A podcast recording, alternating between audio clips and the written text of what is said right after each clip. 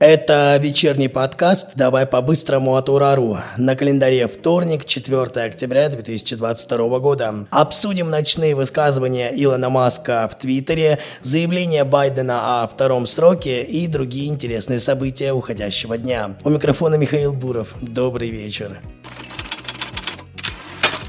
Сегодня ночью Твиттер просто взорвался из-за высказываний Илона Маска. В своем аккаунте он предложил вариант мирного соглашения России и Украины. Я процитирую по пунктам. Первое. Повторить на подконтрольных России территориях выборы под наблюдением Организации Объединенных Наций. Россия уходит, если на это будет воля народа. Второе. Крым официально является частью России, как это было с 1783 года, до ошибки Хрущева. Третье. Гарантируется водоснабжение Крыма. И четвертое. Украина остается нейтральной. Он также запустил опрос среди подписчиков, должны ли жители Крыма и Донбасса самостоятельно решать, являются ли они частью России или Украины. А еще усомнился в победе ВСУ в конфликте с Россией. Цитата. «Россия проводит частичную мобилизацию. Если Крым окажется под угрозой, жертвы с обеих сторон будут разрушительными. У России втрое больше численность населения, чем у Украины».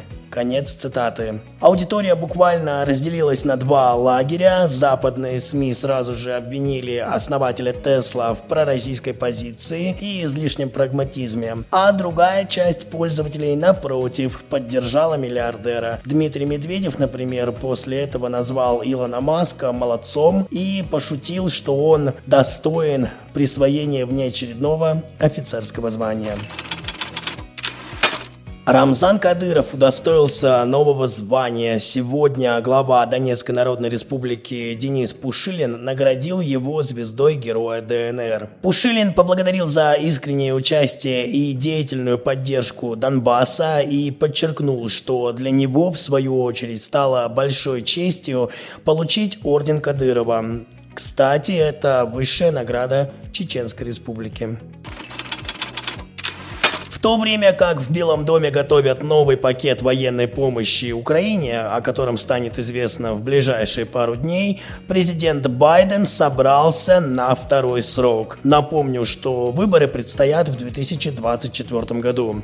В ходе встречи с проповедником Эйлом Шарптоном в сентябре он сказал, что собирается сделать это снова в контексте выдвижения своей кандидатуры на пост президента. Хотя еще две недели назад в интервью телеканалу CBS Байден заявил, что еще не принял твердого решения – Наверное, не только в Штатах привыкли к вечному противостоянию республиканцев и демократов, все время одеяло друг на друга тянут. Прям интересно всегда, какая партия будет править, и каждый раз как в первый. Посмотрим, как будут развиваться события дальше, а я напомню, что свое мнение вы можете высказать прямо в комментариях под этим подкастом в сообществе ВКонтакте и на YouTube.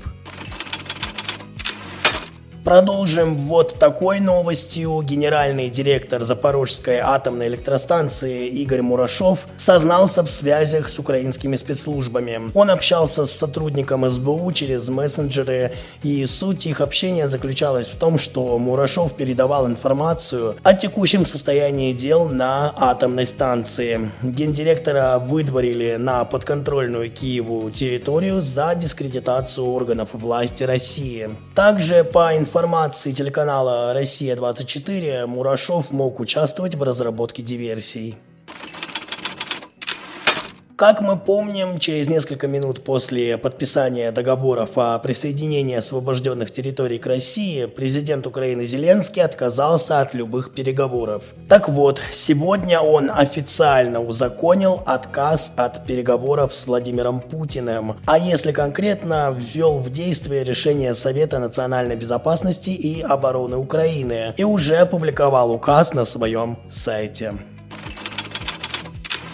А между тем, президент Беларуси Александр Лукашенко подтвердил, что страна принимает участие в спецоперации на Украине, но не в боевых действиях. По его словам, страна никуда не посылает своих военных, а участие ограничивается тем, чтобы не допустить распространения этого конфликта на территорию республики. Еще одна задача – не допустить удара по Беларуси со стороны Польши, Литвы и Латвии.